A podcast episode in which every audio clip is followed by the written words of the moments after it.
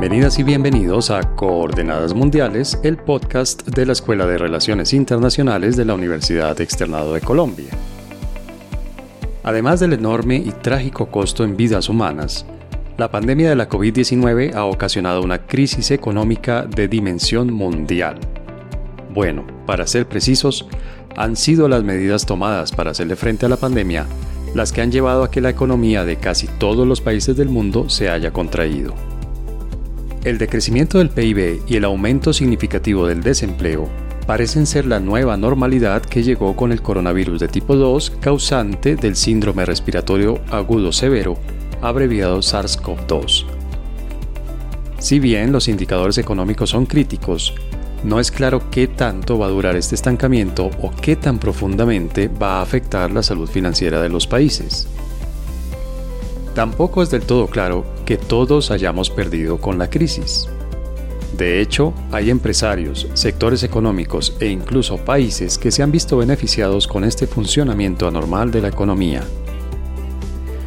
En un mundo en el que las economías nacionales están cada vez más integradas, lo que las hace interdependientes entre sí, se esperaría que los gobiernos nacionales coordinaran la respuesta a la crisis.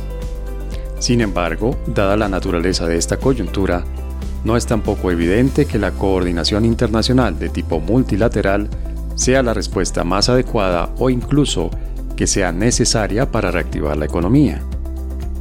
Por supuesto, la gran pregunta es cómo podremos salir de esta crisis, lo que se traduce en cuándo va la economía a funcionar más o menos como lo venía haciendo en 2019, antes de la llegada de la COVID-19. Para analizar la magnitud y la naturaleza de esta crisis, hacer un balance de ganadores y perdedores y analizar las posibles medidas multilaterales frente a la crisis, nos acompañan dos especialistas en economía internacional de la Facultad de Finanzas, Gobierno y Relaciones Internacionales de la Universidad Externado de Colombia. Germán Forero, quien es el director de la Escuela de Finanzas y Negocios Internacionales, y Javier Garay, quien es especialista en política económica internacional y desarrollo internacional. Les recordamos que seguimos grabando coordenadas mundiales desde el confinamiento impuesto por la COVID-19, por lo que la calidad del sonido lamentablemente no es la que normalmente tiene nuestro podcast. Coordenadas Mundiales está disponible en Apple Podcasts, Google Podcasts, Spotify, Deezer y SoundCloud. Germán, gracias por haber aceptado nuevamente nuestra invitación a participar en Coordenadas Mundiales. Bueno, César, muchas gracias por la invitación, siempre es un gusto estar aquí. Y Javier también, que nos ha acompañado ya en varias oportunidades, muchas gracias por aceptar esta invitación para hoy. No, muchas gracias César por la invitación y, y qué bueno estar además compartiendo micrófonos con Germán. Estoy seguro que vamos a tener una conversación bien interesante y también obviamente amena. El tema que nos ocupa es esta crisis económica profunda, fuerte, intensa que se está sintiendo en prácticamente todo el planeta como consecuencia de las medidas que se tomaron para tratar de frenar esta pandemia de la COVID-19.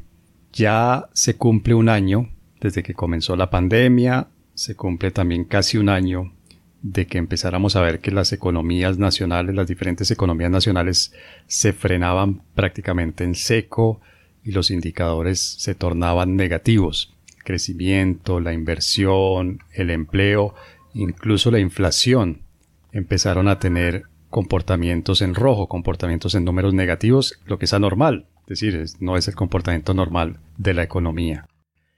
Quisiera saber ¿Qué tan profunda es esta crisis? Realmente, en la opinión de ustedes, ¿qué tan profunda es esta crisis?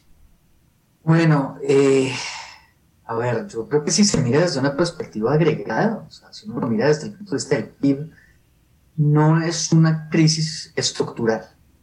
Si uno mira los reportes del Fondo Monetario Internacional, ellos están hablando de una recuperación económica que va a llegar a economías emergentes y economías desarrolladas en algún momento de 2023. Yo sé que hablar de una crisis de dos años es mucho tiempo, pero, pero sí es importante decir que vamos a llegar a los niveles prepandemia, o sea, último trimestre de 2019 hacia, 2000, hacia 2023. Ahora, Cuando lleguemos, pues probablemente en economías desarrolladas el problema del estancamiento secular, o sea, esos bajos niveles de crecimiento y bajos niveles de inflación que venían enfrentando desde el año 2000 van a continuar y esa es una tendencia, esa va a ser la tendencia estructural de largo plazo y parece que la pandemia no cambió eso.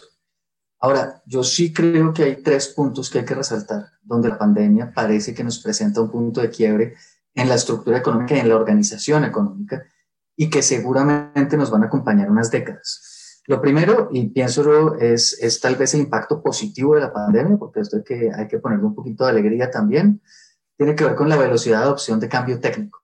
Hoy en día todos estamos usando Zoom, una parte muy importante de la población está trabajando desde la casa, cada vez hay más gente bancarizada y menos activos, efectivo circulante. Por ejemplo, David Plata y Neki aumentaron el número de usuarios en decenas de millones desde que esto comenzó. Eh, si usted mira universidades reconocidas, institutos técnicos, están sacando cantidades de cursos en programación, análisis de datos, implementación de nuevas tecnologías. Entonces, pues parece que como pasó en las revoluciones industriales anteriores, la pandemia nos va a servir de catalizador y eso es bueno. Hay un segundo tema que me parece más grave, que es un arma de doble filo y que tiene que ver con el poder del Estado. O más bien, y si queremos ser pragmáticos para que, para que Javier no, no me regañe, el poder de los políticos. Eh, y su papel, digamos, como garantes últimos, entre comillas, de la seguridad física y del bienestar económico de los ciudadanos. Piensa usted lo siguiente, países como Estados Unidos, Japón y Canadá han gastado, han, han, han hecho programas de, de, rescate por más del 10% del PIB de sus países. Eso a octubre de este año. Colombia está cerca del 6% del PIB y si bien esas políticas de apoyo buscan evitar que colapse el tejido social, pues también tienen el problema de darle demasiado poder a un grupo de la población. Piense que tiene el poder de cerrar colegios, de parar fábricas, de parar la industria, todo en aras de proteger la salud de los ciudadanos. Entonces, eh, el problema que surge es, en el momento de volver a la realidad, van a querer devolver el poder, o sea, van a estar, la gente va a estar lista para dejar de recibir apoyos y ayudas. Mejor dicho, ahí sí, lo que dice el dicho popular, no hay nada más permanente que una medida temporal y a mí ese pedacito me preocupa. Y finalmente tenemos el aspecto más negativo de la pandemia sobre la estructura económica, que eso tiene que ver con la desigualdad. El impacto del COVID ha sido perfectamente asimétrico. Le pega más duro a la población con comorbilidades, a la población enferma, a la población de mayor edad, impacta más a la gente de bajos ingresos, en los percentiles inferiores de riqueza, que no tiene ahorros, que no tiene red de seguridad, que no se puede dar el lujo de quedarse en la casa y que además tiene menos acceso a sistemas, a servicios de salud, a zonas verdes despejadas para practicar deportes y donde no puede pagar el material de protección necesario para ponerse su tapabocas, echarse el alcohol eh, glicerinado y esas cosas. Entonces, ese efecto sobre la desigualdad va a tender a ser muy persistente y se va a empeorar porque si usted se fija, no solamente tiene que ver con que uno sea pobre al principio, sino si tiene acceso a tecnología, por ejemplo. Pues mire la cantidad de niños que no pueden acceder a clases por Internet, que están en una zona rural donde no tienen un computador. Y entonces eso está teniendo un impacto durísimo sobre la formación de capital humano. Y eso va a hacer que este fenómeno sea persistente. Entonces, mientras las economías avanzadas esperan llegar a, a, a, a inmunidad de rebaño hacia finales de 2021, comienzos de 2022, nosotros en Colombia y países menos desarrollados y países pobres como en África no se pueden dar el lujo de comprar tantas vacunas, de recibir vacunas tan rápido y van a llegar a inmunidad de rebaño en el 2023. Esa es otra forma de desigualdad y esas, todas esas formas de desigualdad todas se van a volver más persistentes. Esa es mi, mi perspectiva. Bueno, yo a eso le agregaría también la desigualdad en términos de empleo y de ingreso entre los géneros, ¿no? Lo que hemos visto es que a las mujeres en todo el mundo, no solamente en economías en desarrollo como la nuestra, sino incluso en economías desarrolladas como la de Estados Unidos, las mujeres han tenido unos niveles de desempleo mucho mayores que los hombres y ha habido una recuperación mucho más lenta del empleo de las mujeres que los hombres y eso obviamente tiene un impacto sobre los ingresos de las mujeres. Germán, perdón, Javier, ¿usted concuerda con Germán tal vez los efectos no sé cómo llamarlos, puramente económicos dentro de un año largo, dentro de dos años ya serán cosas del pasado, ya estaremos en el nivel prepandemia de empleo, de inversión, de crecimiento, pero vamos a ver estos otros efectos que menciona Germán o la recuperación no va a ser tan pronta y tan completa como nos dice Germán. Estaba pensando, eh, César, que, que eh, muy afortunado yo que me hayan invitado a esto, además porque, porque escuchar a Germán es, es bien interesante en, en, muchos sentidos, por un lado por, por la claridad, además como, como expone y las ideas que tiene, además que, además que plantea unos, unos temas bien interesantes. Yo creo, yo creo que, digamos, fuera de lo que él dice, em, con lo cual eh, concuerdo, ¿no? Yo creo que el tema del cambio técnico, de la inclusión de esas eh, tecnologías, el cambio de las prácticas sociales demuestran además un elemento bien interesante de adaptación social, que yo creo que además podría eh, impactar esa discusión de la desigualdad eh, pero además también, y ahí yo concuerdo con Germán completamente, el tema del poder del Estado, tranquilo Germán, sí está bien el poder del Estado, eh, no solamente eh, de los políticos, sino de, de, burocracias y demás, eso es un tema que viene y que, y que yo creo que ahí sí como dicen, ¿no? llegó para quedarse y eso va a ser un, un tema problemático y no solamente eh, César eh, y Germán en temas económicos, sino en los próximos años. A mí me tiene muy preocupado, eh, hemos hablado de esto, César, en otros espacios, el tema, por ejemplo, de la preferencia en estos momentos o casi que la, el cinismo de las mismas sociedades en términos de el apego, la valoración de la democracia, ¿no? y eso pues va a tener efectos o seguramente tiene efectos hacia futuro, sin hacer futurología, ¿no? Porque no podemos saber realmente cómo eso va a impactar eh, en los próximos años. Eh, pero yo creo que además de lo que dice Germán, hay dos elementos eh, que hay que tener en cuenta. El primero de ellos es que existen unos, de todo lo que estamos viendo hoy, muchos de esos fenómenos yo creo que han sido acrecentados, profundizados negativamente por la pandemia, pero son prepandemia el tema, por ejemplo, eh, efectivamente lo que mencionaba Germán, de, estos eh, eh, programas gigantescos, megaprogramas, mejor dicho, no sé cómo ser más, más dramático para que quede claro, de, de, gasto público en las economías desarrolladas e incluso en economías que están haciendo todo su esfuerzo en tanto puedan hacer el esfuerzo de gasto. Pero que eso claramente va a impactar el tema de la deuda pública global que ya venía eh, en, unos, en unos niveles impresionantes. Em, desde, desde la misma, eh, que, fue además, ojo, solución de esa crisis de 2008. Es decir, el problema esto viene desde hace años y yo creo que entonces no hay evidencia para pensar que esto se va a disminuir y eventualmente vendrán los ajustes y tendrá que pagarse la deuda y eso eh, genera unos impactos en términos del ajuste económico. Entonces, lo primero sería eso, existen unas tendencias que vienen desde antes. Eh, y lo segundo que yo pensaría, y, esa nota optimista que me pareció además muy, muy interesante como, comenzó, como comienza Gerba, yo también creo que aquí lo que puede estar surgiendo es estos espacios de descubrimiento de esa acción empresarial y la figura del empresario, de esos nuevos nichos de mercado, de esas necesidades. Germán lo decía, yo creo que para el caso de la educación están apareciendo eh, cientos, si no miles de cursos, por ejemplo, de programación que tal vez no era tan evidente antes, ahorita no sabemos la cantidad de ideas que están surgiendo y por lo tanto en el agregado no sabemos cuánto va a ser el, el, efecto en los próximos años. Pero lo que sí es cierto es que tanto las medidas como lo que viene antes, yo creo que no hemos, no hemos podido medir de allí esas, esas eh, tendencias de recuperación de las que, que mencionaba Germán del fondo y, eh, y, que ya se está hablando, ¿no? Que efectivamente vamos a poder eh, crecer en unos años o incluso ya este año se está hablando de, de recuperar la senda de crecimiento.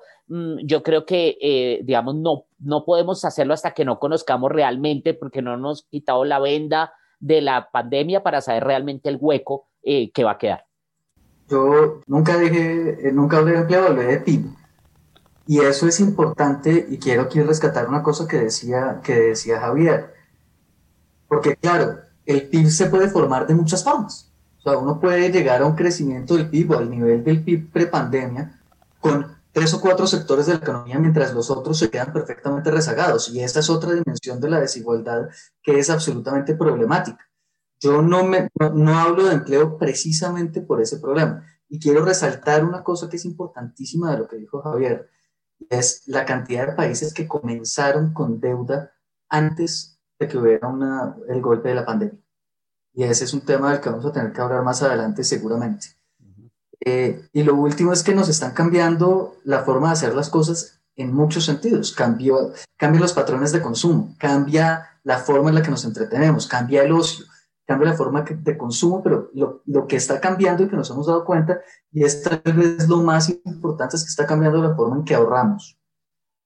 Yo no sé, pero la gente que tiene capacidad de ahorro, en su mayoría con los que he hablado, están construyendo un fondo pro pandemia. Para la próxima vez que pase una cosa de estas, la propensión marginal del consumo está cayendo. Y si ya el, el planeta venía con unas tasas de ahorro demasiado elevadas que no estábamos siendo capaces de absorber, pues ahora vamos a tener más ahorro aún lo que dice Javier es, es, cierto, vamos a continuar con tasas reales negativas durante muchos años más, vamos a seguir con, una, con un mercado financiero probablemente desconectado de la economía real y eso parece que es sembrar, sembrar las semillas para la próxima crisis. Pero por lo que ustedes dicen, pareciera que ese ahorro privado se va a hacer a costa de la deuda pública, ¿no? Es decir, pareciera que el gran lastre la gran herencia que va a quedar de esta crisis va a ser un altísimo endeudamiento público en casi todos los países del mundo. Y que ese ahorro del que usted habla, Germán, que es ahorro individual privado, vamos a decir, pareciera entonces estarse haciendo a costa de el endeudamiento público, de la deuda pública. No, pero el mecanismo es al revés.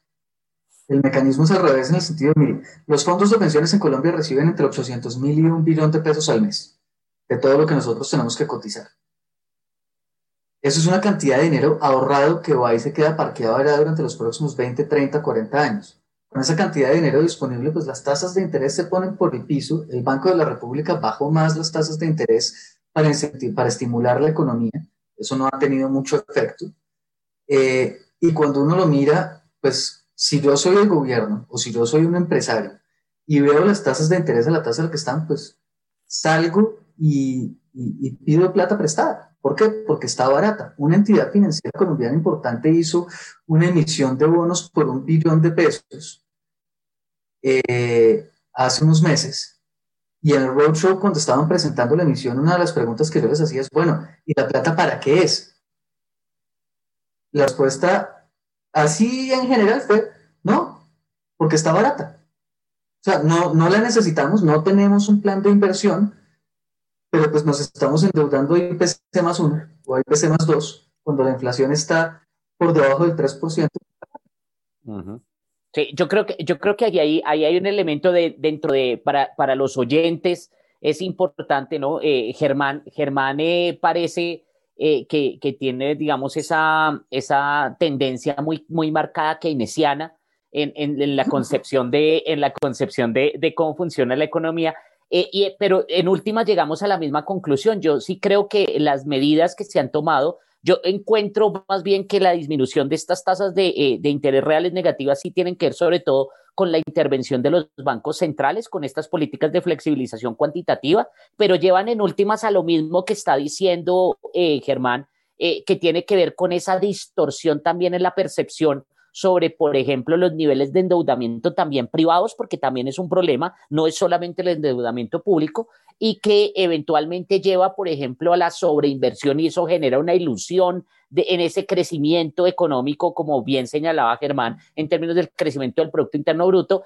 pero es una, una ilusión en términos de la, de apostarle a unos, a unos proyectos de inversión que tal vez no son los adecuados porque, porque hay un, un tema y es que las tasas de interés pueden ser variadas o cambiadas artificialmente por la ilusión que se crea a través de procesos de emisión, de sobreendeudamiento, etcétera, pero también, pero lo que no cambia son las preferencias necesariamente de los consumidores frente a ciertos proyectos. Y eso puede llevar a unos procesos de eh, sobreinversión en algunos sectores, pero sectores que no necesariamente en momentos normales tendrían eh, esa, esa eh, digamos, situación de bonanza, si se quiere.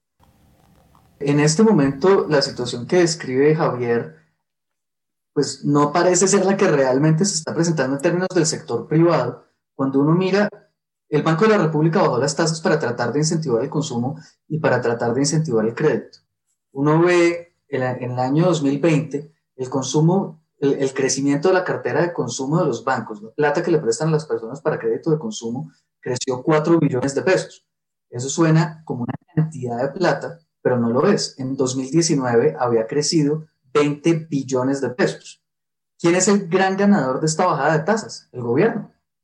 El gobierno que está emitiendo test mm. a lo que da, acaba de sacar bonos a 40 años, está emitiendo en mercados internacionales con tasas baratísimas y eso, dado el nivel, los indicadores de confianza en la economía colombiana, no se está viendo reflejado en un crecimiento del sector industrial, ni en mayor inversión, ni de la industria, ni de los manufactureros, ni de los comerciantes. Bueno, pero ustedes me dan pie para la siguiente pregunta con esto que acaban de decir. Y es, en medio de esta crisis grande, ya nos dejan claro qué tan profunda y duradera puede ser, pero estamos de acuerdo en que es una crisis intensa, grande, significativa y podríamos decir histórica, de dimensiones históricas. Uno puede encontrar en medio de esta crisis ganadores, porque por ejemplo uno ve noticias que tienen algo de anecdótico y es los multimillonarios ahora son más multimillonarios. Jeff Bezos y el Club de los Multimillonarios de la Tecnología, por ejemplo, han ganado varios miles de millones su fortuna, ha aumentado varios miles de millones con esta crisis. Pero si uno lo viera no en este nivel, digamos, individual de personas que se han hecho aún más multimillonarias, sino de países, por ejemplo. Desde el punto de vista económico, ¿podríamos encontrar ganadores en esta crisis o todos han sido perdedores? Yo, déjeme aquí contestar primero, Germán, eh, y, porque se me había olvidado un elemento bien interesante de lo que habrán hablado de desigualdad. La vez pasada encontré un paper, eh, eh, que creo que todavía no ha sido publicado, está como en el draft, en el borrador, de Angus Deaton, Premio Nobel de Economía, y que, ah, eh, digamos, en contraposición a lo que se considera, él dice que no necesariamente esto tiende o tenderá a aumentar la desigualdad. Tiene unos puntos bien interesantes, entonces también invito, digamos, yo creo que habría que incluir ese tipo de elementos en, el, en, el, en la discusión. Y a propósito de lo que usted dice, eh, César, porque eh, me acordó de, del informe, el informe de siempre de Oxfam, ¿no? De cada año, el, que dice el 99% y, y, el 1% más rico, y siempre dice lo mismo. Y entonces, eh, eh, esta vez reciclaron el mismo informe y volvieron a decir que es que se, eh, los ricos cada vez más ricos, pero yo sí creo que es César, más anecdótico, como usted mismo lo menciona, porque son los casos estos específicos, además porque, claro, son los ganadores porque son aquellos que tuvieron unas ideas, no, no porque sean genios y no, pero sí porque por casualidad tenían estas ideas que además fueron las más beneficiadas a propósito de la situación eh, de no solo de la pandemia, sino de las medidas para frenarlas, ¿no? Estuvieron en el momento indicado, en, el, en la oportunidad indicada, en la coyuntura indicada. Pues imagínense, yo creo que Besos no tenía ni idea cuando se inventó esto de Amazon. Primero, no creo que hubiera pensado, anticipado lo que tiene hoy cuando tuvo la idea, pero además yo creo que nunca anticipó lo que iba a significar en lo que se iba a convertir Amazon en, a propósito de, esta situación, ¿no? Y, que han hecho una, una, unas labores y unas, mejoras desde el punto de vista logística, desde el punto de vista tecnológico, etcétera, para aguantar además esta pandemia. Yo me acuerdo que en Estados Unidos, cuando comenzó la pandemia, en el momento en que comenzó, Amazon casi que colapsó. Eh, pasaron de hacer entregas en una semana a, hacer entregas en mes y medio, dos meses, y hasta se demoraron bastante tiempo en adaptarse hasta que ya volvieron a los tiempos normales. Eso eh, deja mucho que, que, que, ver sobre, sobre esa capacidad más de adaptación y lo que han hecho. Pero bueno, sobre los países, pues ahí yo no sé, digamos, yo tengo unas dudas y no quiero acá no voy a decir el, el, actor, pero no quiero aquí generar suspicacias. Pero fíjese lo interesante que el, el país que a mí me parece que ha logrado y que ha ganado incluso ahora con las vacunas, está vendiendo, mejor dicho, eh, eh, eh, como loco vacunas, es paradójicamente donde comenzó la, la pandemia, que es China, ¿no? Entonces, ahí hay un elemento bien, bien interesante. Entonces, yo creo que si hablamos de ganadores, ahí puede haber un ganador. He leído los casos, por ejemplo, de algunos países africanos que, ah, eh, digamos, no están siguiendo estas tendencias del resto del mundo y que han hecho las cosas de manera diferente. Ahí puede haber otros ganadores. Se me ocurre, eh, habría que mirar los datos, seguro Germán los tiene más claros que nosotros, eh, de Nueva Zelanda, de Australia. ¿Qué está pasando con Nueva Zelanda, que fue el primero que salió, ¿no? El primero que, se, porque se pudo cerrar, etcétera eh, yo creo que ahí hay, hay, otros ganadores. Y ya si hablamos no de países, sino de sectores, también pues es, es, evidente que ha habido unos sectores ganadores, pero también yo creo, y esto sí es, es, más pregunta y por eso me encanta que me hayan invitado, pregunta para Germán así de, de asesoría. Eh, eh, pero yo estoy apostándole, estoy apostándole a que en unos años hay que aguantar, y, pero en unos años el tema, por ejemplo, de las acciones de aerolíneas, de hoteles, etcétera, eh, eh, tendrán, a, eh, tenderán a, repuntar cuando ya haya pasado esto, pero me gustaría escuchar en más la opinión de Germán sobre eso. Germán, adelante. ¿Quiénes han sido los ganadores y los perdedores? ¿Hay ganadores en medio de esto, así como dice Javier, metiéndole un poquitico de teoría de la conspiración? Pero más allá de que están vendiendo muchas vacunas, millones de vacunas entre otros países a Colombia, realmente muy rápidamente superaron el encierro y superaron la cuarentena en China y siempre hemos dicho, bueno, las cifras chinas, la libertad de prensa y de circulación de información puede crear muchas dudas, pero no son los únicos que en esa región del mundo realmente han mantenido la, enfermedad a raya. No, está Taiwán también, Corea del Sur, Singapur, Japón. Japón, que obviamente sigue siendo una de las grandes economías del mundo, también ha mantenido la enfermedad a raya. Esos son los ganadores, Nueva Zelanda, Australia, como Decía Javier, Germán, ¿qué opina usted? Pues mire, yo estaba mirando las cifras hoy del Fondo Monetario Internacional de la predicción de crecimiento a cierre de 2020 y encontré cosas sorprendentes, porque claro, yo también pensé Nueva Zelanda, pues no, a Nueva Zelanda se le contrajo el PIB 7.9% por la intensidad del cierre. Un cierre tan intenso, un cierre tan violento que contrajeron la actividad económica. Entonces, aunque ya no tienen pandemia y su recuperación va a ser mucho más rápida, meterlo dentro del club de los ganadores, pues es difícil. Yo encontré cosas que me parecieron simpáticas. Sí, China, claro, es, es ganador. China no, tuvo contracción de PIB, sino aparentemente un trimestre. Eh, también porque China es muy grande, ¿no? Mm. Pero encontré, por ejemplo, que varios países en África subsahariana, varios países en el sudeste asiático, Egipto, tuvieron tasas de crecimiento positivas. Ahora, al otro lado tenemos el resto del mundo. O sea, desde Canadá hasta Argentina las contracciones del PIB fueron superiores al 3%. Lo mismo pasó en Europa, o sea, el choque fue bestial. Ahora, ¿cuál es el problema? El problema no es, yo, yo no miraría ganadores y perdedores en términos solamente de cómo les fue en el 2020. Es que hay unos países que están mejor preparados que otros para recuperarse. O sea, hay unos países que se van a caer y se van a quedar abajo. Y hay otros países que se cayeron, pero ya se están recuperando, y ese es el caso, por ejemplo, de lo que estamos viendo en Estados Unidos. O sea, la velocidad de recuperación, la capacidad de recuperación de esa economía es absolutamente bestial. Eh, y eso va a ser un tema que es muy importante. Eh, obviamente, ¿eso de qué depende? Depende de, primero, qué tan bien están los países en cobertura de salud, pero sobre todo, qué tanto soporte le han podido dar en el momento en el que lo han necesitado a la industria, al comercio y al consumidor. Yo sí pienso que el Estado tiene una función de dar soporte. No es responsabilidad del Estado mantener la economía, ni sacarla adelante, ni tener, eh, ni ser responsable de dos puntos de los cinco puntos de crecimiento del PIB, pero sí es el responsable de, hombre, cuando todos estamos mal, poner un poquito de piso para que la cosa no se termine de hundir. Ahora, ¿quiénes son los perdedores? Pierden las cadenas globales de suministro. A mí eso me dejó absolutamente sorprendido. La infartada que se pegaron las cadenas globales de suministro es brutal y el problema es que fortalecerlas para sobrevivir a una pandemia no es lógico, no es rentable. Una pandemia de estas características ocurre cada 100 años. Yo no puedo dejar mi operación montada como si fuera una operación de pandemia todo el tiempo porque es carísimo para un evento que ocurre cada 100 años. El sector turístico y el sector de restauración también perdieron, pero perdieron también las universidades tradicionales. y de pronto nos dimos cuenta de que Coursera puede hacer una cantidad de cosas que nosotros no sabíamos y, mucha gente pues vale 400 dólares al año a Coursera que, que pagar en una universidad tradicional. Sobre la pregunta, y en este sentido sobre la pregunta de Javier, yo, yo lo que digo es, mire, mientras no esté haciendo stock picking, me refiero, usted le quiere apostar a las aerolíneas, perfecto, pero compre un portafolio diversificado. Porque aerolíneas de Ah, las no, 100 es que hay, principio siempre, ¿no?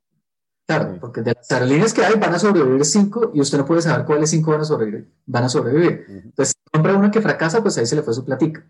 Pero bueno, si tiene plata para dejar ahí, yo no me iría a esos sectores. O sea, yo pensaría más bien en economía verde, en energías renovables, en nuevas tecnologías. Ese es el tipo de, de portafolio que yo me iría. Eh, ahora, ¿quién ganó? Ganaron todos los negocios que tienen operatividad online y todos los que tienen los que tenían funcionalidad por aplicaciones, Davi, Plata, Neki, Rappi. O sea, eso funcionó súper bien. Y no me importa si son almacenes de cadena, la aplicación de Carulla o la aplicación del éxito, o si es la estudiante de la universidad que hace brownies y los vende por Instagram. O sea, también ganó. Y también con que eso ayuda mucho al emprendimiento. Eh, y en general, me parece chévere que, que se sigue confirmando que cuando un sector es contracíclico, es contracíclico. Entonces, en la peor pandemia, pues uno sigue teniendo que comer, entonces a los sectores de, de- de alimentos y bebidas no les fue tan mal, eh, Grupo Nutresa, Grupo Éxito, esos se pudieron mantener sin problema. ¿Quién ganó? Las farmacéuticas. Las farmacéuticas, por lo menos las que están en el diseño de vacunas, ganaron y la recuperación de los precios de las acciones fue espectacular. Y esto puede ser un poquito de, de wishful thinking, como de pensar con el deseo, pero yo sí creo que ganó la ciencia y que ganó la investigación. Yo creo que la cantidad de recursos que va a haber disponibles para investigación aplicada, sobre todo en STEM, va a ser un tema súper importante. Creo que ganan las tecnologías verdes, creo que nos dimos cuenta de que sin petróleo también se puede, sin, sin quemar hidrocarburos también se puede, y en ese sentido creo que volvió en la agenda eh, todos los temas de la reducción de CO2, obviamente el regreso de Estados Unidos al Acuerdo de París es importante, y los fenómenos climáticos que estamos viendo, pues reafirman un poquito, un poquito la idea. Y lo que decía en la pregunta anterior, que es lo que ahora veo que nos preocupa a Javier y a mí, es que creo que ganaron los políticos así sea solo de forma temporal, porque ahorita tienen más control sobre lo que hacemos o lo que no hacemos, sobre lo que se gasta y lo que no se gasta, y esa es una definición de poder. Bueno, pero yo en ese último punto la verdad no estoy tan de acuerdo con ustedes. Yo creo que sí ganó el Estado, ganó espacio, ¿no? La gente le dio voluntariamente espacio al Estado. Pero con los políticos yo no estoy tan seguro porque también ha sido, la pandemia ha sido una maquinaria de desgaste que ha funcionado a toda marcha. Es decir, yo creo que hay pocos políticos que han salido fortalecidos, su imagen, por ejemplo, la voluntad de voto de la gente por este o aquel que ha estado al frente de la administración pública, creo que son pocos los políticos que realmente han podido capitalizar. Incluso al comienzo se habló de Angela Merkel en Alemania. Y yo creo que la, la opinión sobre Angela Merkel después del segundo pico se deterioró fuertemente. Tal vez Jacinda Arden, Jacinda Arden en Nueva Zelanda sí, pero vimos que en buena medida esta pandemia le costó la reelección a Donald Trump, por ejemplo. Es muy posible. Esto es ciencia ficción política, ciencia política ficción. Pero es muy posible que sin pandemia Trump hubiera sido reelecto sin mayor problema. Entonces yo creo que sí valdría la pena separar el espacio de la política, es decir, el Estado cómo se amplió, cómo movió sus, barre sus fronteras y efectivamente cómo ocupó espacios que antes eran privados. Por ejemplo, la decisión de quién sale a la calle y quién no, y quién puede ir a comprar pan y quién no, y qué día y a qué hora, etcétera. Pero creo que para muchos políticos ha sido un enorme desgaste de imagen y de credibilidad, no del todo gratuita, porque también han jugado mucho a la sobreexposición, ustedes saben de quién estamos hablando, o han jugado mucho a salir con unas teorías peregrinas que causan alarma innecesariamente, creo que también sospechan de quiénes estamos hablando, pero creo que para muchos políticos esta pandemia ha sido un costo grande para su carrera. Es, esa es, un, ese es una aproximación interesante. Ahora, yo creo que ya es un tema más empírico eh, decir quién, quiénes, qué nombres ganaron y qué nombres perdieron. Eh, pero efectivamente, digamos, eh, entiendo la, el, el, el, mensaje y me parece interesante eh, la propuesta, verla desde ese punto de vista. Y quería ir para, para complementar lo que decía Germán, que seguramente también se puede poner como ganadora GameStop por lo menos por dos semanas. No mentiras, era un chiste. Ya, sí, perdón, digamos. Y creo que ciertos fondos de inversión podrían estar del lado de los perdedores. Adelante, Germán, y terminemos con esta intervención suya, esta parte, y vamos a una pregunta para nuestra siguiente sección. Sí, el tema, el tema de GameStop, yo creo que muestra, digamos, es, es, es una crítica al libre mercado, ¿no? Eso es, es una nosotros tuvimos un evento en la Escuela de Finanzas sobre eso hace poco y, una de las cosas que nos demuestra es que la coordinación no solamente sirve para tomarse el Capitolio de los Estados Unidos, sino que la coordinación sirve para hacer una cantidad, para cometer una cantidad de atropellos importante. Bien, ahí no voy a profundizar.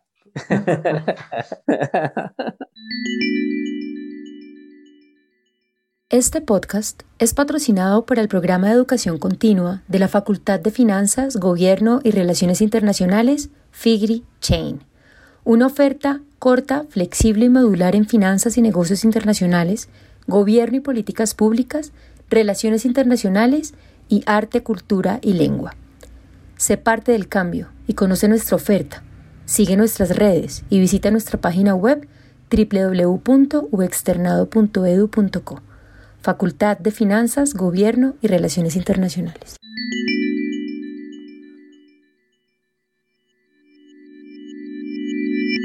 Bueno, en este segundo segmento de nuestro episodio de hoy de Coordenadas Mundiales, yo quisiera saber su opinión sobre el multilateralismo. Sabemos que unilateralismo, multilateralismo fueron dos palabras que se estuvieron usando mucho y se siguen usando mucho a la hora de hablar de la pandemia y de las estrategias que los países han asumido para hacerle frente. Vimos, por ejemplo, que Estados Unidos con Donald Trump tuvo una estrategia claramente unilateral. Yo creo que sobre eso no hay mayor discusión. Y también vimos que los países que ingresaron al mecanismo de COVAX optaron por una estrategia multilateral.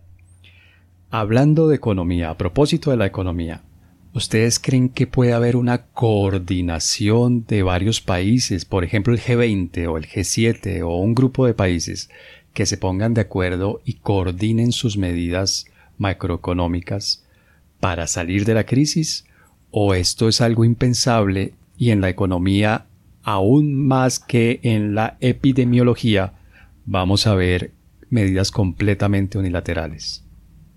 Bueno, yo, yo creo que sobre su pregunta de si se puede, pues se puede. Claro, uno podría pensar que existan mecanismos, lógicas de coordinación, etcétera, eh, pero la pregunta es si realmente van a tener lugar y ahí yo creo que hay muchas dudas. De un lado, por las dinámicas políticas, eh, por las eh, dinámicas también de los, de los ciclos económicos, por las dinámicas de la estructura económica de los diferentes países, se dificulta ese tipo de coordinación, ¿no? Eh, y por el otro lado, eh, porque también la pregunta es si la coordinación genera eh, soluciones más fáciles o más rápidas en términos de reactivación. Y ahí yo tengo mis dudas. No sé si todos haciendo lo mismo de manera coordinada y concertada en el mismo tiempo necesariamente eh, permite más fácil. Ahí yo creo que está el tema de las heurísticas, ¿no? Eh, casi que eh, con diferentes aproximaciones es posible hallar mejores soluciones a que todos ex ante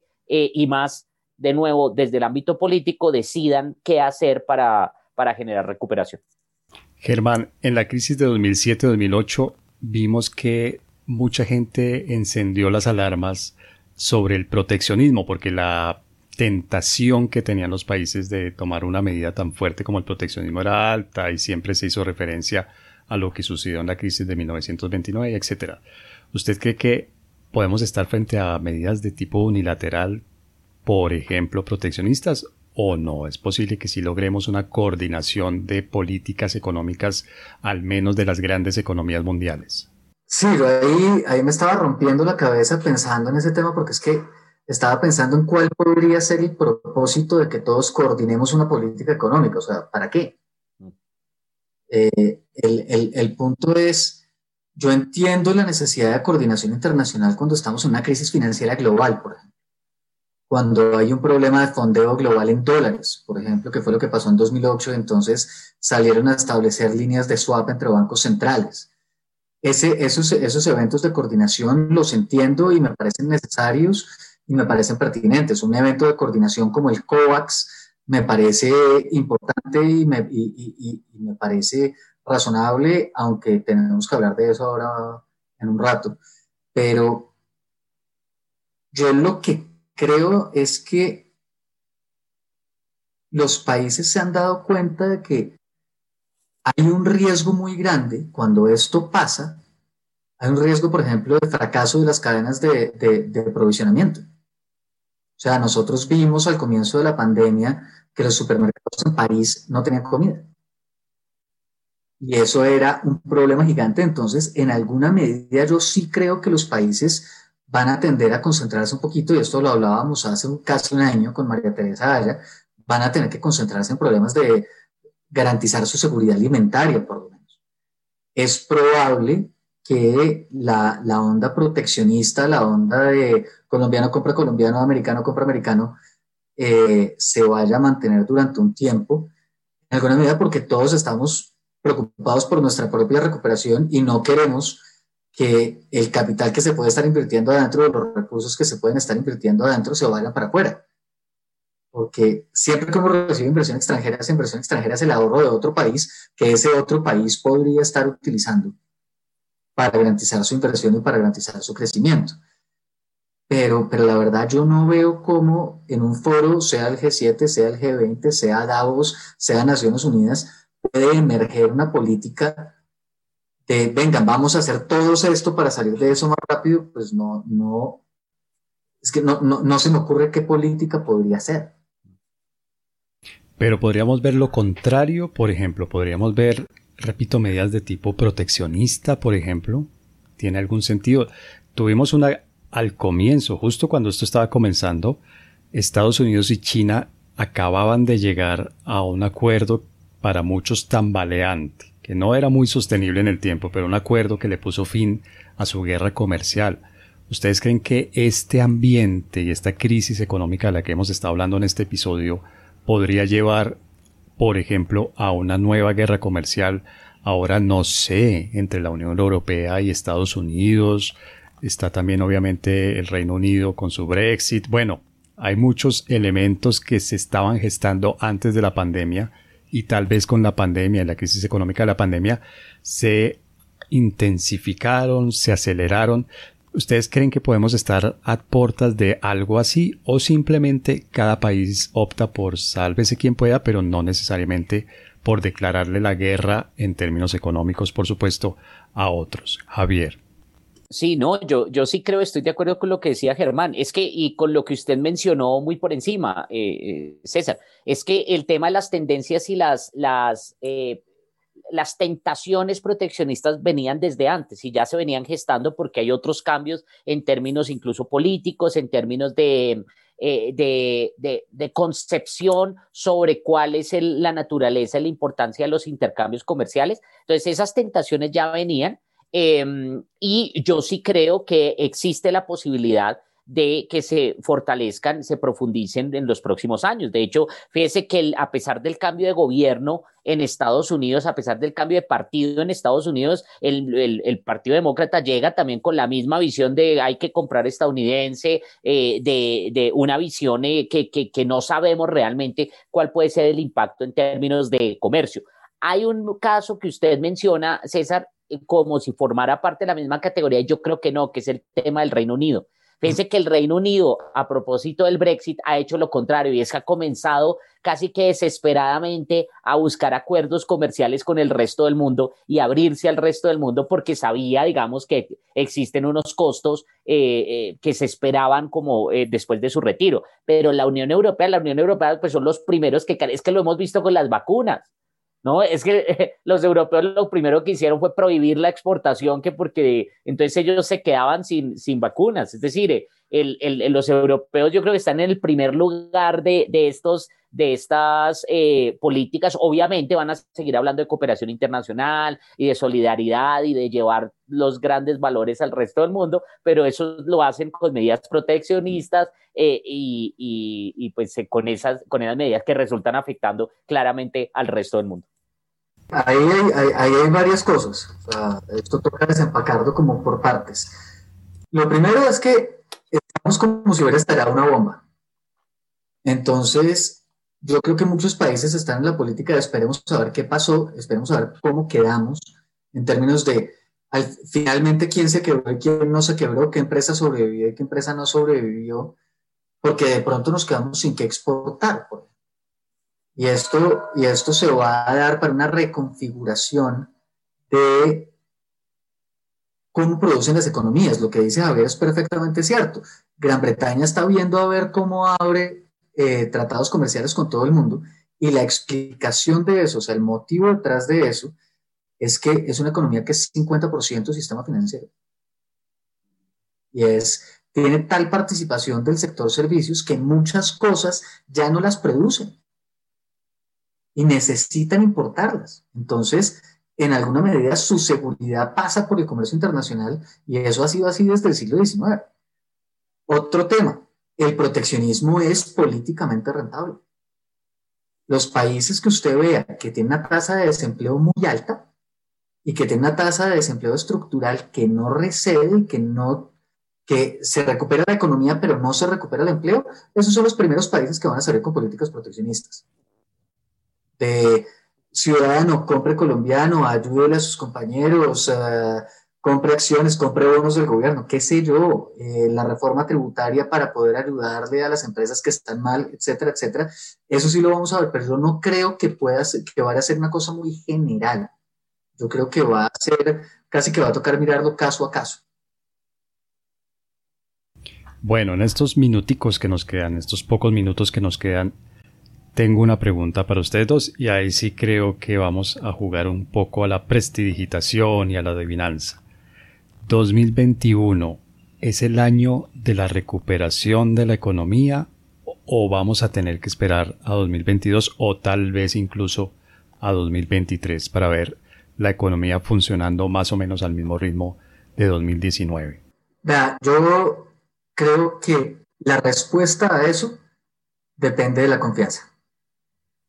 O sea, depende de qué tanto confíen los consumidores y de qué tanto confíen los empresarios y de qué tanto confíen los economistas en la posibilidad, eh, los economistas no, los inversionistas en una posible recuperación.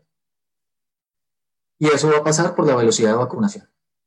Si nosotros en Colombia vacunamos a razón de 50 mil personas al día, que es como a lo que vamos a llegar, nos vamos a demorar 3.8 años en llegar a, a, inmunidad de rebaño y esta economía no aguanta en esta situación 3.8 años. Entonces, la capacidad del gobierno, la capacidad del sector público de vacunar a la mayor cantidad de la población posible en el corto plazo es lo que va a generar confianza.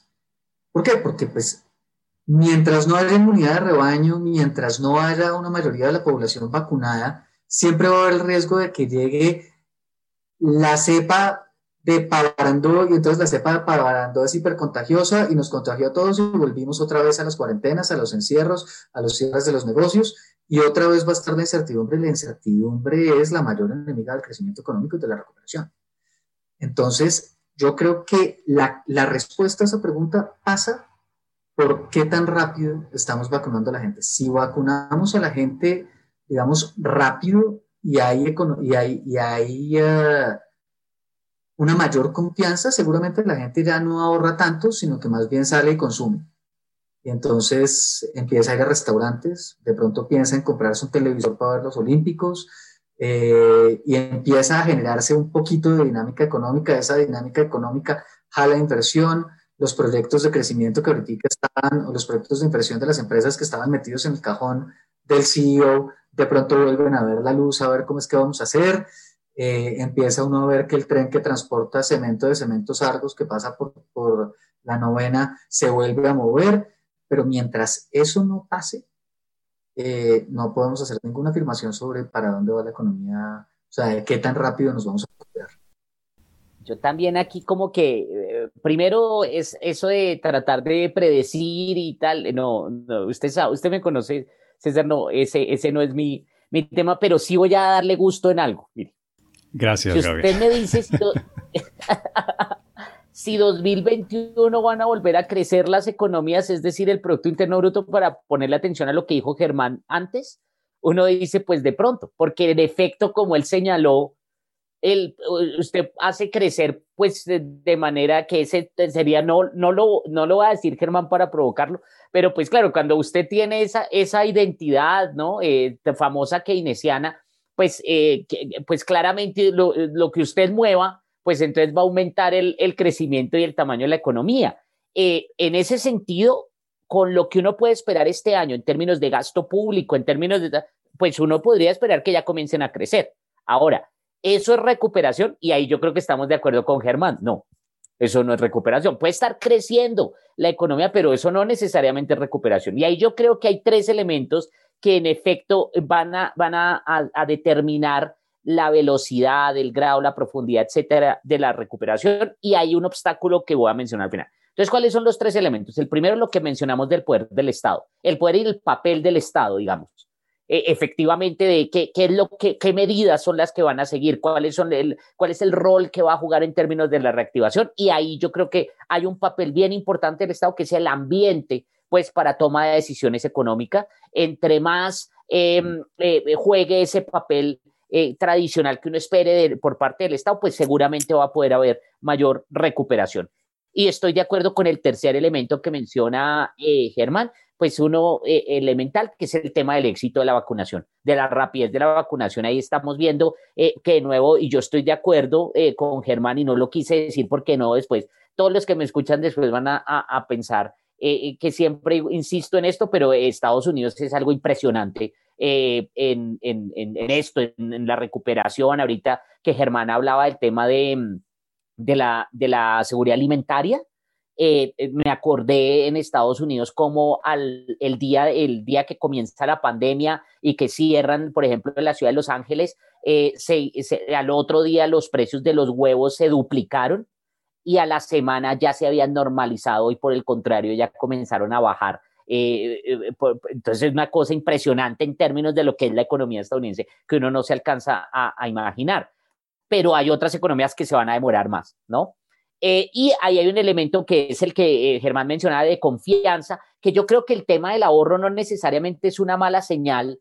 De nuevo depende de cuál es la concepción que se tenga de crecimiento económico, pero sí lo que puede es, en términos de decisiones intertemporales, de la visión de mejor esperémonos al futuro, no necesariamente es algo malo desde el punto de vista de la recuperación, no del crecimiento, que yo creo que sí es muy importante mantener esa, esa, esa claridad pero hay un obstáculo, eh, Germán y César, y es el tema de la posibilidad y los nubarrones sobre una, una, lo que llamamos crisis, que en realidad es la necesidad de un ajuste frente a eso que hemos mencionado en términos de sobreendeudamiento, en términos de la posibilidad de existencia de unos proyectos que no necesariamente sean eh, los, los eh, va a utilizar una palabra, pero sobre esto tendríamos que hacer otro programa, pero no lo vamos a hacer, que es eh, si son eficientes desde el punto de vista de las expectativas sociales, etcétera, pero va, a tener que haber algún ajuste. Yo no sé si en dos, en cinco, en diez, en veinte años, pero va a tener que haber un ajuste y eso es necesario tenerlo claro. O sea, no puede, no hay esquema Ponzi, no, usted no puede vivir de deuda eh, eh, ad infinitum.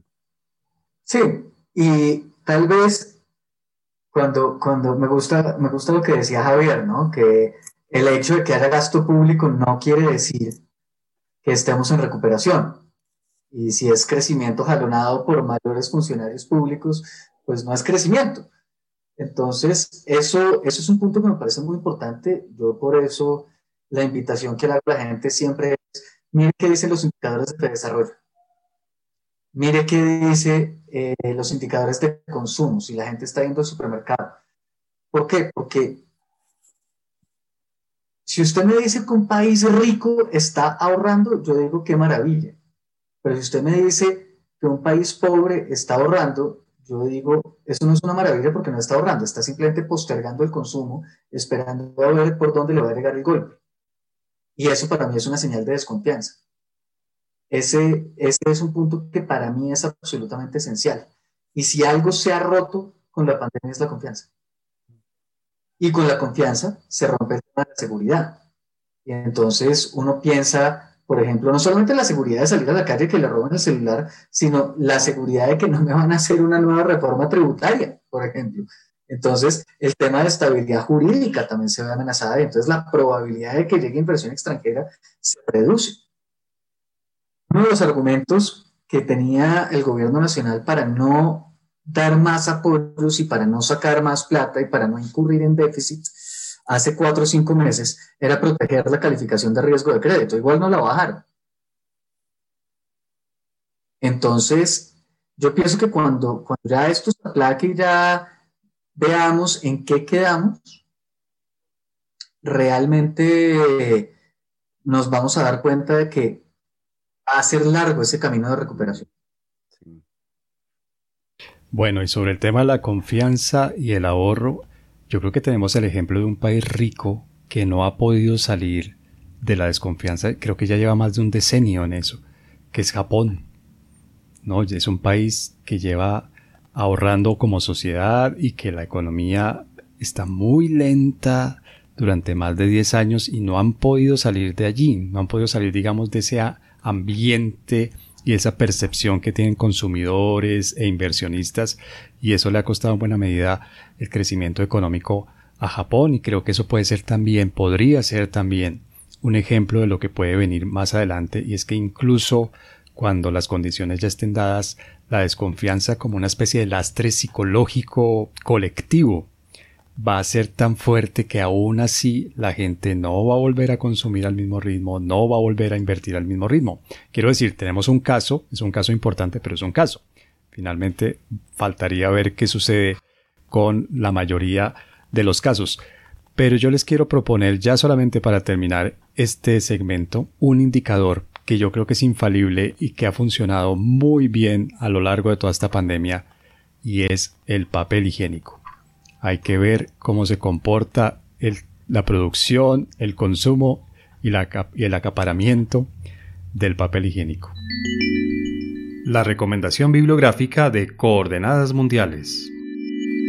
Germán, para la gente que quiera tener más fuentes de información sobre este tema de la crisis económica y de lo que ha pasado y de lo que puede pasar y cómo podemos salir de este hoyo en el que estamos económicamente por la COVID-19, a esa gente, ¿qué le podemos recomendar? Pues bueno, yo ahí tengo varias fuentes. Lo primero, para una panorámica global de cómo está la cosa, mirar un documento que produce el Fondo Monetario Internacional. Lo sacan en abril y lo sacan en octubre pero sacan ah, actualizaciones en junio y en enero. Se llama el World Economic Outlook y es, está disponible, es gratuito, hay que leer en inglés, aunque el resumen ejecutivo está en español. También tiene un tema que va a ser muy importante de cara a lo que hemos estado hablando acá, tiene un segundo documento que se llama el Fiscal Monitor, que es el monitor de la situación fiscal de los países, que como lo que hemos estado viendo es precisamente un incremento en el gasto público, pues va a ser interesante mirar cómo van temas de déficit fiscal y endeudamiento. Pero si les gusta la historia, y como es el tema que a mí más me llama la atención, pues eh, yo siempre digo como, miren, esta no es la primera vez que esto pasa, esto ya había pasado. Y hay una revista que además edita una, una amiga mía de la Universidad de Barcelona. La revista se llama Investigaciones de Historia Económica, es un journal eh, que está disponible en línea. Y en su volumen 16, el número 4, el número especial que sacaron el año pasado, tiene puros artículos acerca de las pandemias, del efecto de la pandemia. Entonces, eh, hablan del ébola, hablan de la peste española a mediados del siglo XVII, hablan de los efectos de la peste negra, ah, o sea, cogen varias pandemias y hablan de su impacto en la situación económica. Yo creo que ver esto desde el lente histórico puede ser importante y han salido una cantidad de artículos sobre la, sobre la, la pandemia de 1918, eh, que también puede ser, puede ser interesante. Eso se busca en el NBER, National Bureau of Economic Research de los Estados Unidos. Ahí es donde están en la frontera, siempre publicando investigaciones nuevas. Y para aquellos que nos oyen desde países en desarrollo como Colombia, los artículos aquí se consiguen gratis. Si están en países desarrollados, les toca pagar 5 dólares por artículo o llamar a sus amigos de los países pobres y que se los manden. Bueno, Javier, la gente que quiere saber más de esto que está pasando y de pronto entender cómo podemos, cómo podemos salir de este hueco en el que estamos, a esa gente, ¿qué le recomienda a usted? Bueno, eh, yo no sé si realmente se pueda y tenga algo para, para recomendar de cómo salir de, la crisis y demás. Me parece algo incluso muy pretencioso, eh, pero eh, sí tengo una recomendación sobre uno de los temas que tocamos, que abordamos acá, que es el tema comercial y sus implicaciones, las razones, la economía política, el proteccionismo, etcétera. Y es un libro bien interesante que me llegó hace poco, el año pasado, es, es bien reciente eh, que se llama Trade Wars are Class Wars. Eh, las guerras comerciales son guerras de clase. Eh, y es, es, bien interesante, lo recomiendo de nuevo, no, no con la pretensión de, de que sea este el, el, la salida de la crisis, pero sí para comprender por lo menos algunos de los fenómenos de los que mencionamos y anticipamos que son posibles acá.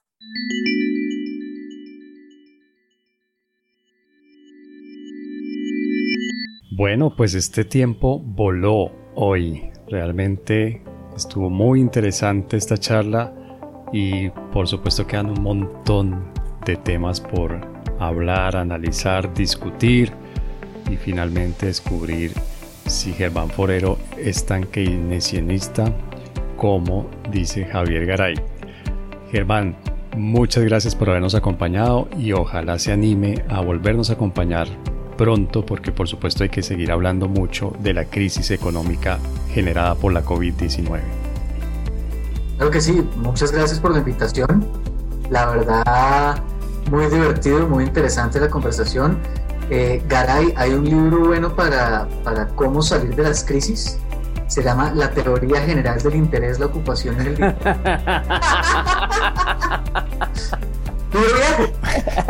1936, pero buen libro. Pero buen libro, este es mejor dicho. Sí.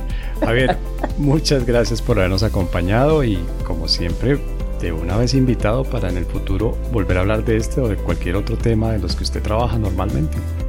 Muchas gracias César. Eh, yo sabía que esto iba a ser la locura con Germán y le agradezco a Germán también el espacio y, no, pues eh, eh, ya, ya tuve suficiente en el pregrado de, de la teoría general y después lo he revisado adicionalmente. Entonces, muchas gracias por la recomendación, pero no es la solución a ninguna crisis. Igual de algún día hablaremos de eso. Gracias. Podemos hacer un capítulo de economistas muertos, sí, eso estaría bien. Uy, sí, chévere.